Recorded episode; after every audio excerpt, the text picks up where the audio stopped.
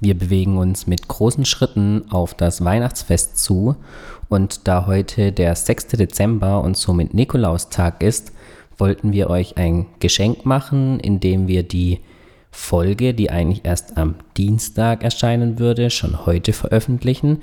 Und diese Folge ist mit Marie Gülich, eine der gefragtesten Interviewpartnerinnen, wenn wir eure Rückmeldungen richtig aufgenommen haben. Und deswegen möchten wir diese heute schon etwas vorziehen und hoffen, wir können euch damit das Nikolausfest ein wenig versüßen. Schöne Tage noch und bis bald.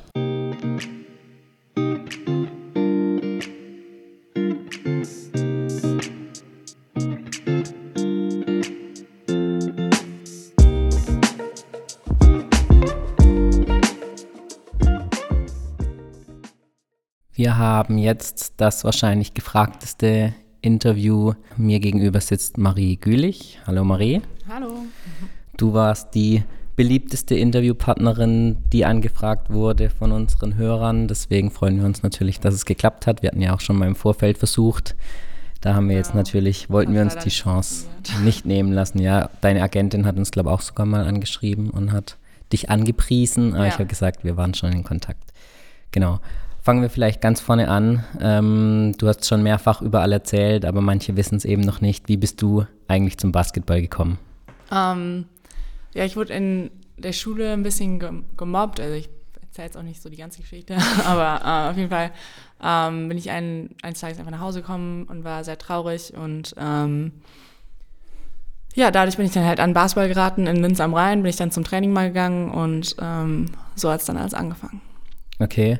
Und dann ganz normal über die Jugend und dann entdeckt worden oder wie wurde man dann auf dich aufmerksam, dass du dann auch für die U-Nationalmannschaften gespielt hast? Ähm, ja, genau. Also ich habe dann, äh, ich weiß gar nicht genau, wie das alles abgelaufen ist, aber ich habe dann einfach in Linz am Rhein gespielt und irgendwelche Coaches haben mich halt gesehen ähm, bei Spielen und dann äh, wurde ich zum Rheinland-Pfalz-Kader eingeladen.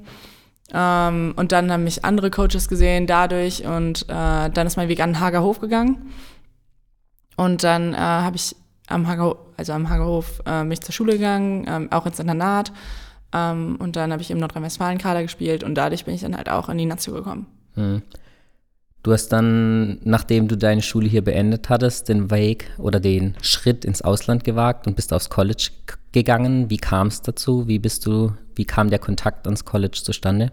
Ähm, also ich hatte damals mal so ein ähm, ABC Travels Concept, das ist ähm, eine, einer meiner alten Freundinnen von der, vom Hagerhof, die, die Mutter hat so Reisen organisiert mhm. ähm, und mit denen bin ich dann nach Amerika gereist. Äh, wir haben so ähm, Turniere da gespielt in San Diego und dadurch haben mich halt viele Coaches gesehen. Dann habe ich ganz viele Angebote bekommen und ähm, dann habe ich erstmal ein Jahr nach meinem Abi in Oberhausen gespielt in der ersten Liga und habe mich dann aber dann dazu entschieden, nach Amerika während der Zeit zu gehen ähm, habe dann die SAT-Tests gemacht, TOEFL-Tests und ähm, habe drei Schulen besucht und dann habe ich mich für Oregon State entschieden. Okay, was hat den Ausschlag gegeben für die Uni oder für das College dann am Ende, dass du nach Oregon gegangen bist? Ähm, ich glaube einfach, die Menschen haben mir ziemlich gut gefallen. Ich wusste halt von Anfang an so von mir selber, meine Persönlichkeit ist halt, dass mir wichtig ist, dass ich ähm, um Menschen herum bin, die mir gut tun, die mich schätzen, auch als Person, nicht nur als Sportler. Ähm, und da hatte ich halt das Gefühl in Oregon State, dass das halt der Fall war. Und ähm, ja, an anderen Schulen hat es mir auch sehr gefallen, aber es war einfach das Feeling, Oregon State hat mich einfach ähm, überzeugt, mhm. würde ich sagen. Du hattest dann aber die Qual der Wahl und konntest dir dann vermutlich mit Stipendium aussuchen, wo du dann am Ende hingegangen bist? Genau, ja. Ich hatte ähm, also drei Angebote. Ich, ich, also die drei Visits, die ich mir ausgesucht habe, die, hatten, die waren alle ähm, Vollzeitstipendiens und ja, also ich muss mir das dann schon aussuchen, aber im Endeffekt ähm, war die Entscheidung dann schon eigentlich relativ einfach, nach Oregon State für mich zu gehen. Hm, was hast du dann dort studiert? Ähm, ich habe Business Administration und Sustainability studiert. Okay. Und das könntest du dir auch mal für die Zukunft vorstellen oder lag dein Fokus dann relativ schnell wirklich nur auf dem Basketball? Also ich wollte schon, also auf jeden Fall was studieren, womit ich dann auch was anfangen kann, ähm, später nach meiner Basketballkarriere. Ähm, ich, um ehrlich zu sein, bin ich auch nie so wirklich davon ausgegangen, dass ich mal in der WNBA spielen werde, als ich dann im College angefangen habe. Deswegen war mein Fokus schon eher darauf, ähm, auch nach meiner Basketballkarriere einen guten Job zu finden. Dass sich das jetzt alles so ausgespielt hat, ist natürlich äh, eine super, also sehr gut für mich und ich liebe es und es macht super viel Spaß und auch eine riesen Herausforderung. Mhm. Ähm, und ja, deswegen gucke ich jetzt erstmal erstmal das Basketball, wo mich das noch hinführen kann und dann danach vielleicht irgendwann mal. Hm, okay, du hast es schon angesprochen. Wie waren deine ersten Schritte dann, wenn du gesagt hast, du bist gar nicht mit der, wahrscheinlich die wenigsten, aber mit der Intention dahin gegangen, vielleicht irgendwann mal WNBA zu spielen? Wie waren die ersten Schritte dann im College basketballtechnisch gesehen? Ähm, ja, also es war mein erstes Jahr war ziemlich, ähm, ich würde sagen, challenging für, also war ziemlich schwer. Ähm, ich hatte eine Spielerin von mir, die ziemlich, also die spielt für das kan ähm, kanadische Nationalteam, Ruth Hamblin und ähm, ja, die ersten drei Monate wurde ich dann auch wirklich jeden Tag geblockt mhm. und hab wirklich auch war ein bisschen frustrierend für mich. Ähm, nach meinem ersten Jahr wusste ich auch nicht so genau, ob ich dann wirklich nochmal zurück möchte oder nicht und äh, bin dann erstmal nach Hause geflogen im Sommer und dann habe ich mich doch dann zu, dazu entschieden, nochmal zurückzugehen. Ähm, und von nach meinem ersten Jahr ging es auf jeden Fall mehr berghoch und ähm, ich wollte dann auf jeden Fall nach meiner College-Karriere ein paar Jahre professionell spielen. Mhm. Ähm, aber es war jetzt nie so wirklich darauf hinaus. Ähm, ich will es auf jeden Fall in die WNBA schaffen. Das war erst Mitte meines Senior Years, wo ich dachte, okay, es könnte machbar sein. Okay, und wie entscheidet man sich da dann dafür? Man meldet sich für den Draft an oder wie funktioniert es dann? Ja, also ich glaube, wenn man alle vier Jahre College spielt, ich musste mich gar nicht anmelden. Also es war dann, man ist dann ja aus dem College mhm. raus mhm. und dann kann man halt gedraftet werden, dann ist man zum, dann ist man zum, so frei auf dem Markt sozusagen. Ähm, aber wenn ich mich jetzt, wenn ich jetzt ein Jahr früher gedraftet werden wollen würde, dann ähm, müsste ich mich halt dafür anmelden. Genau. Und wie kam es dann dazu? Wie ist es dann abgelaufen? Hast du dich dann schon im Vorfeld mit irgendwelchen Teams ja, auseinandergesetzt oder gab es da dann schon erste Kontakte und wie war es dann, als du dann tatsächlich im Draft gezogen wurdest? Äh, ja, also es, im Prinzip ist ganz normales ähm, so ein Interviewprozess. Ähm, die rufen einen an, die reden mit einem, die ähm, fragen einen, was man, was man für Stärken, was man, was man denkt, was man für Stärken, was man für Schwächen hat. Ähm, und natürlich wollen die auch einfach einmal mit einem reden, um zu gucken, mhm. ob die Persönlichkeit passt, ob man wirklich ins Team reinpassen könnte. Ähm, und die Coaches kontaktieren einen normalerweise, ähm, kontaktieren, kontaktieren erst den College Coach und dann ähm, sagt er mir Bescheid, hey, die rufen nicht an, die haben nach deiner Nummer gefragt und dann ja, hat man einfach ein kurzes Interview mit denen mhm. und Sucht man sich da dann schon eine Agentin, die das für einen handelt oder wie lief das dann bei dir dann ab? Also in der WNBA, die ersten, also man hat halt wirklich als Spieler nicht so viel Kontrolle. Ähm, für den Draft selbst braucht man eigentlich keine Agentin mhm. und auch für den Rookie-Vertrag, man verhandelt auch überhaupt nichts, deswegen braucht man keinen Agenten für mhm. ähm, die, sagen wir mal, für den Draft oder für die Phase, wo man ähm, sich darauf vorbereitet. Ähm, die Agenten kommen dann erst ins Spiel, wenn man nach Europa gehen möchte ja. und wenn die vier Jahre Rookie-Zeit vorbei sind. Okay. Ähm, dann wurdest du also von den Phoenix Mercuries gedraftet. Ähm, genau. Wie war das Gefühl, als man dann seinen Namen hört und mitbekommt, okay, es geht für mich in die WNBA? Ja, es war irgendwie ähm, unrealistisch für mich, als ich das gesehen habe. Also meine ganzen, mein, ganz, mein ganzes Team war bei mir im, im Wohnzimmer und äh, mein Papa ist auch da gewesen und wir haben es halt im Fernsehen geguckt und ich habe halt so kurz, ähm, so zehn Sekunden bevor der ähm, zwölfte Pick ähm, gesagt wurde, habe ich eine SMS bekommen.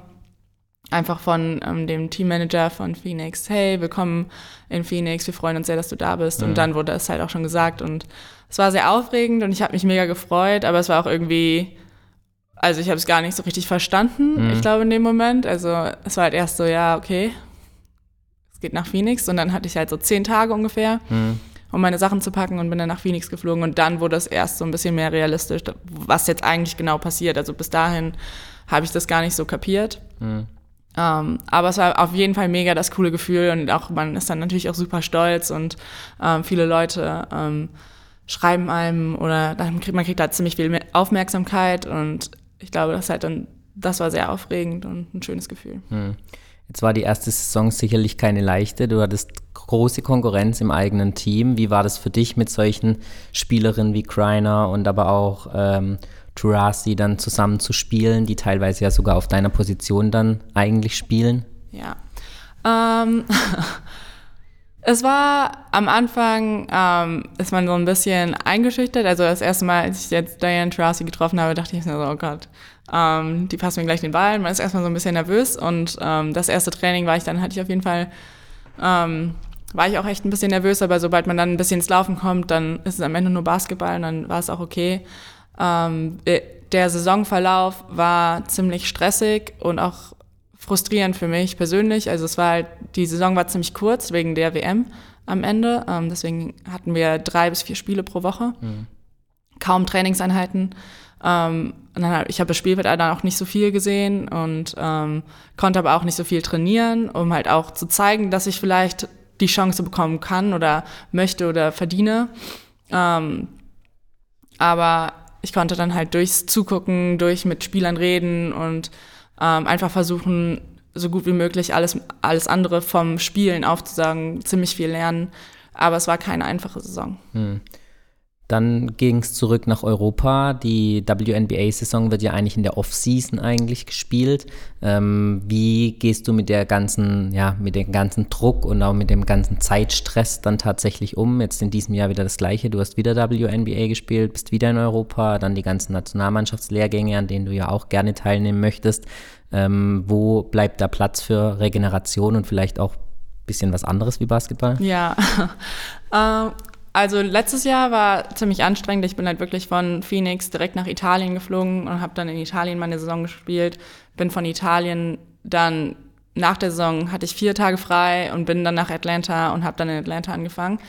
Ähm, habe dann aber mit meiner Agentin gesprochen und habe gesagt, dass ich ein bisschen Zeit für mich selbst brauche. Also ich habe es dann auch gemerkt, dass ich wirklich noch nicht mal körperlich, aber einfach mental war es wirklich sehr schwer für mich einfach emotional auf einer Ebene zu sein, wo ich Leistung bringen kann, wo ich nicht immer frustriert bin über die gleichen Fehler, die man macht oder solche Sachen, einfach mal eine Pause braucht. Und ähm, genau, habe ich erstmal gesagt, ja, vielleicht nehme ich erstmal die erste Hälfte von der Europasaison und nehme mir frei. Und dann hat sich aber AK Gdynia bei, bei Alex gemeldet und haben, das Angebot war ziemlich gut und wir haben ziemlich gute Sachen über das Team gehört. Sunny spielt da ja auch und wir haben dann gefragt, ob die mir einen Monat freigeben können bevor ich da an, äh, anreise.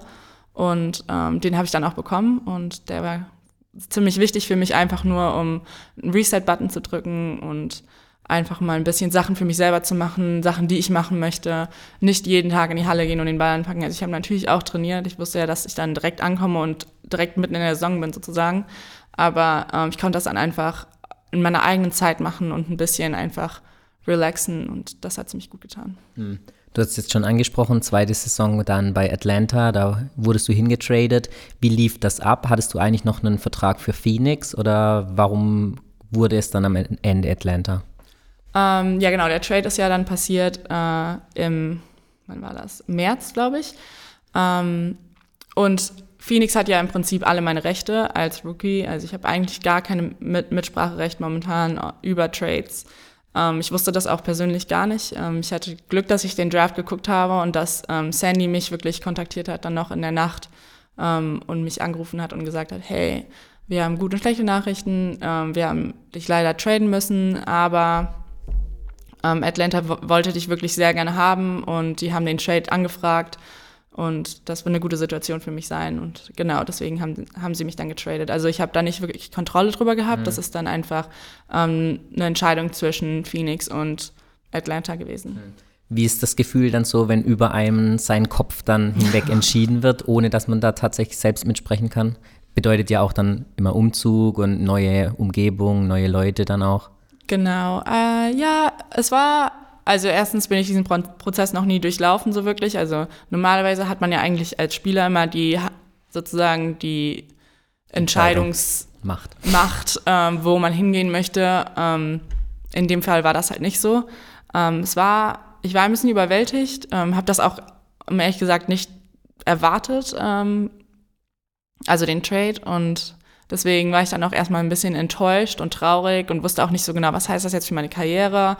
Ähm, spiele ich jetzt nicht mehr WNBA, bin ich nicht gut genug? Äh, man stellt sich dann all diese Fragen und ähm, im Endeffekt war es dann aber wirklich so, dass ich dann ähm, mit ein paar Freunden geredet habe, die auch ähm, ein bisschen mehr Erfahrung im Basketball und aber auch NBA haben und die meinten, Marie, Trades also passieren immer, die ganze Zeit. Das ist eigentlich gar kein Ausschluss über deine Fähigkeiten oder wie gut oder wie schlecht du bist. Es kommt halt einfach immer drauf an, was ein Team braucht. Mhm.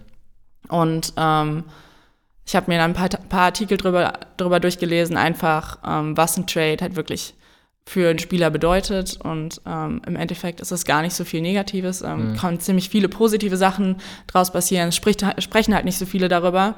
Ist halt, ähm, ich glaube, einfach eine unangenehme Situation manchmal und da wird nicht so viel drüber gesprochen. Deswegen ähm, sieht man das eigentlich eher als was Negatives, aber das muss es nicht unbedingt sein. Mhm. Du hast es jetzt schon angesprochen, war in deinem Fall ja vermutlich sogar auch positiver, ja. wesentlich mehr Spielzeit, viel bessere Statistiken dann. Diese Saison dann sogar ein Double-Double ähm, erreicht. Wie hat sich das dann im Nachhinein angefühlt für dich, auch nach einer für dich dann in der WNBA doch tatsächlich erfolgreichen Saison? Ähm, ja, also es war ein bisschen, als ich in Atlanta angekommen bin, war ich klar auch echt nervös und hatte auch dann wirklich so einen Chip on my shoulder, wo ich sagen musste, ey, ich muss mich jetzt hier beweisen und ich muss auch zeigen, dass ich das kann. Und ähm, die ersten zehn Tage Trainingscamp, die waren wirklich, also es war schon ähm, anstrengend, einfach jeden Tag mental auf einem Level zu spielen, dass man zeigen kann, was man kann. Ähm, aber dann habe ich auch viel mit den Coaches geredet und ähm, die meinten, dass ich mir eigentlich gar nicht so viele Sorgen machen sollte. Mhm. ähm, und dann hat, hat die Saison halt angefangen. Ähm, ich hatte viele ähm, Höhen und Tiefen, würde ich sagen. Einfach, ähm, ich glaube, es ist auch normal. Ähm, muss man sich da ein bisschen durchkämpfen. Ähm, dass ich da so ein bisschen mehr Spielzeit bekommen habe, hat wirklich gut getan, einfach auch um zu sehen, okay, ich kann hier mithalten. Klar ist man immer, muss man noch viel lernen, aber ähm, dass man hat so ein Level erreicht, wo man sich auch so selbst vertraut und auch weiß, ja, okay, ich gehöre hier hin, ich habe mir das erarbeitet und das passt. Mhm. Ähm, und ich glaube, dass in den Vegas-Spielen ähm, hat das auch so ein bisschen Klick gemacht bei mir einfach. es hat super viel Spaß gemacht, so einfach zu spielen und auf dem Spielfeld zu sein und ähm, ja.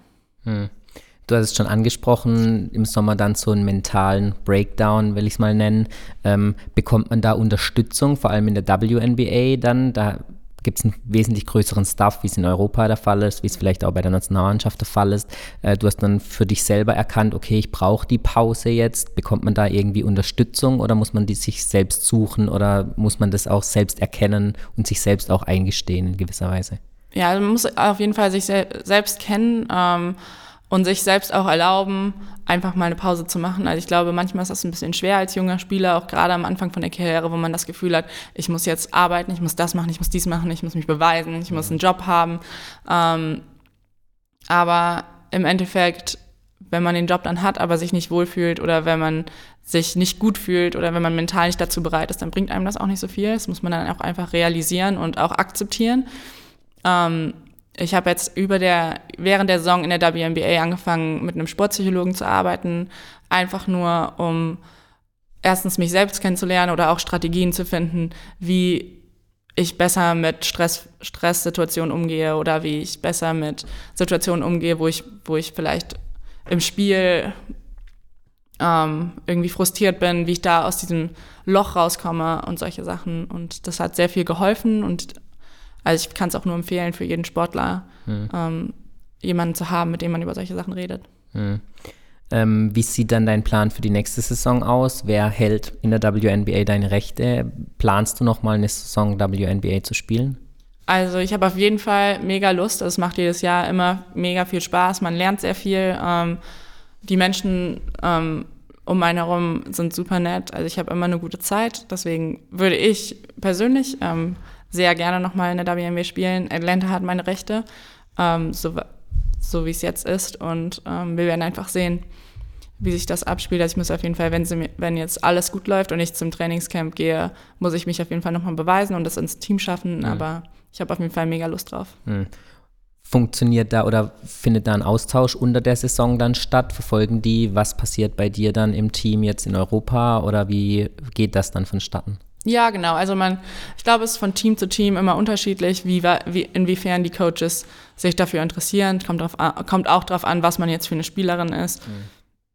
Ähm, also ich hatte mit den Coaches von Atlanta schon viel Kontakt über die letzten paar Wochen einfach. Ähm, die verfolgen auf jeden Fall die Spieler und die, ich spiele ja auch viel gegen Spieler, die auch mit mir in Atlanta mhm. gespielt haben. Deswegen ist dann natürlich auch interessant für die, mhm. wie wir gegeneinander spielen. Und ähm, genau, also man ist da auf jeden Fall ein bisschen in Kontakt. Mhm. Was ist deiner Meinung nach der größte Unterschied? Ist es immer ein Rückschritt nach Europa zu kommen aus der WNBA oder kann man es nicht so miteinander vergleichen? Also ich würde es auch, ich würde es auf gar keinen Fall einen Rückschritt ähm, als einen Rückschritt beschreiben. Ähm, Gerade nicht für mich. Also ist ja auch auf jeden Fall ein kompletter anderer Roll Rollen Rollentausch für mich. Also ich gehe jetzt, wenn ich jetzt in Atlanta bin, bin ich halt jemand, der von der Bank kommt, der ähm, solide Defense spielen muss, ähm, freie Würfe nimmt. aber ich bin jetzt nicht jemand, den Ball 90 ähm, Prozent in der Hand hat und irgendwelche Plays machen, äh, Plays machen muss. Ähm, wenn ich jetzt nach Europa komme, dann bin ich aber in dieser Position, wo ich ein Leistungsträger bin. Und ich glaube, das ist dann noch einfach dann nochmal eine Challenge für sich selber, einfach dieser Rollentausch ähm, und das dann zu realisieren, einfach von, von der Bank zu Starting und dann den Ball viel in der Hand haben. Ähm, deswegen mag ich es eigentlich immer gerne hierhin zurückzukommen. Man lernt immer sehr viel in der WNBA und ich versuche auch, auch immer sehr viel, was ich da gelernt habe, hier umzusetzen und dann aber auch einfach durch, diese, durch das immer noch besser zu werden. Deswegen würde ich jetzt nicht sagen, dass es ein Rückschritt ist, für, auf gar keinen Fall. Mhm. Ähm, du hast eben angesprochen, Leistungsträger, kommen wir zur Nationalmannschaft. Da zählst du auch trotz deines relativ jungen Alters noch zu einem der Leistungsträger im Team. Was bedeutet es für dich, auch noch zur Nationalmannschaft dann zu kommen und davon ein Teil zu sein? Also mir macht es immer mega Spaß, hier hinzukommen. Also ich mag auch die Mädels und ähm, einfach auch in Deutschland generell einfach zu sein. Ich bin halt auch nicht so oft hier und dann ähm, die Möglichkeit zu haben, in Deutschland zu spielen. Ist immer mega, also macht immer mega Spaß und ich finde es auch immer sehr cool, ähm, dass meine Familie da sein kann und ähm, dass Leute, die ich halt ewig nicht sehe, auch mich mal spielen sehen können. Ähm, ansonsten würde ich sagen, ähm, zum Leistungsträger, ich glaube einfach, dass wir als Team ähm, einfach die einfach, dass die Leistung ein bisschen verteilen müssen. Also wir müssen alle Verantwortung dafür übernehmen. Also wir sind jetzt nicht ein Top-Team, deswegen müssen alle einfach ihre 100 Prozent geben und dazu bringen und dann, ähm, wenn wir das zusammen machen und zusammenarbeiten, dann schaffen wir das vielleicht auch. Hm, Patrick Unger hat ein bisschen Druck aufgebaut, weil er gesagt hat, dieses ist dieses Qualifenster ist zum ersten Mal eine realistische Chance, sich dann tatsächlich auch wieder für eine Europameisterschaft zu qualifizieren.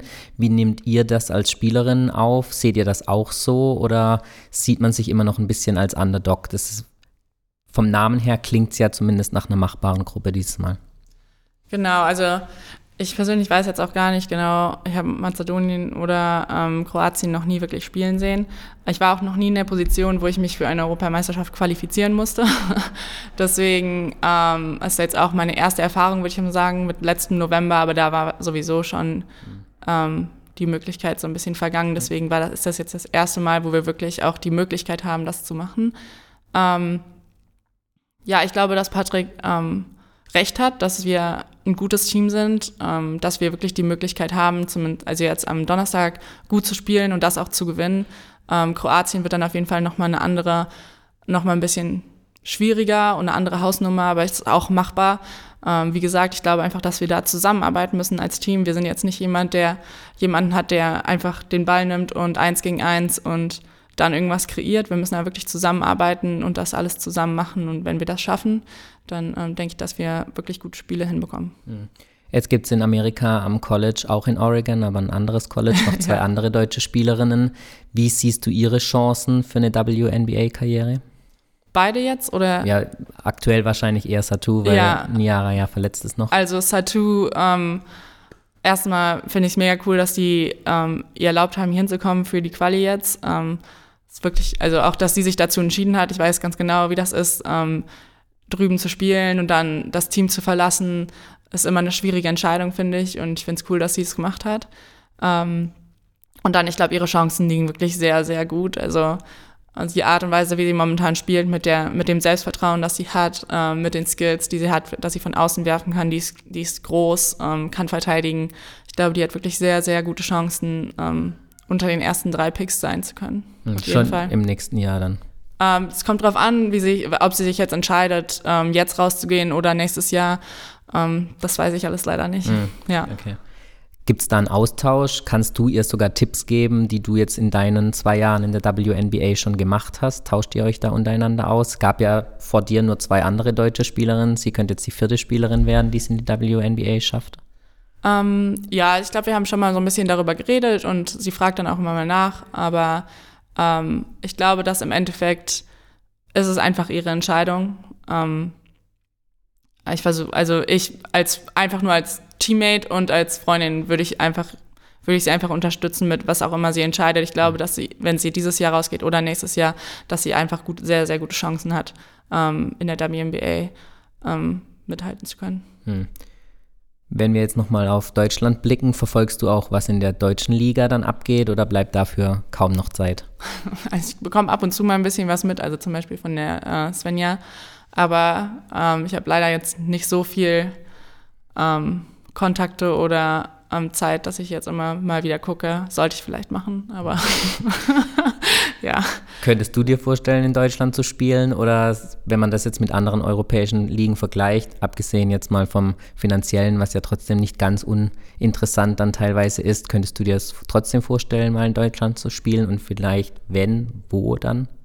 Ähm, ich habe mir noch nie so wirklich Gedanken darüber gemacht, weil also für mich persönlich war es immer so, dass ich halt gerne irgendwo hingehen möchte, wo ich Euroleague spielen kann oder ähm, Euro, Eurocup, wo ich die Challenge halt, halt dann auch habe, ähm, international zu spielen und gesehen zu werden. Ähm, ja, also ich, ich glaube momentan wahrscheinlich eher nicht. Mhm. Einfach nur, weil ähm, ich glaube, dass äh, aus, also andere Teams ähm, in Europa vielleicht mir die Möglichkeit geben, mich noch ein bisschen besser weiterzuentwickeln. Mhm. Aber man weiß nie. Hm. Was würdest du dir wünschen oder wenn du dir, wenn du was ändern könntest, was würdest du dir wünschen, was die Ansehnlichkeit des deutschen Basketballs im Allgemeinen, was könnte man da verbessern? Was, was siehst du, was vielleicht andere nicht sehen? Was macht's aus? Ähm, ja, das Problem ist halt einfach, ich habe mich jetzt schon ewig nicht damit auseinandergesetzt, dass ich jetzt gar nicht weiß, was es wirklich für Probleme gibt. Ähm, Aber wenn man schon allein es ist jetzt, du kommst aus der WNBA, da sind ein paar tausend Zuschauer, wie es in Polen und dann jetzt vielleicht verglichen bei den nächsten EM-Qualifikationsspielen, da, wenn man Glück hat in Deutschland, vielleicht ein paar hundert, vielleicht kann man die tausend Zuschauergrenze ja. dann knacken. Naja, vielleicht, also dass man Frauenbasketball vielleicht ein bisschen attraktiver macht in Deutschland, das wäre wär wahrscheinlich schon ähm, sehr cool, dass Leute ein bisschen mehr Aufmerksamkeit ähm, darauf bringen. Ähm, ich weiß gar nicht genau, wie das ist, ob ähm, Basketballspiele in, im Fernsehen ausgestrahlt werden. Alle nur im Internet. Alle nur im Internet.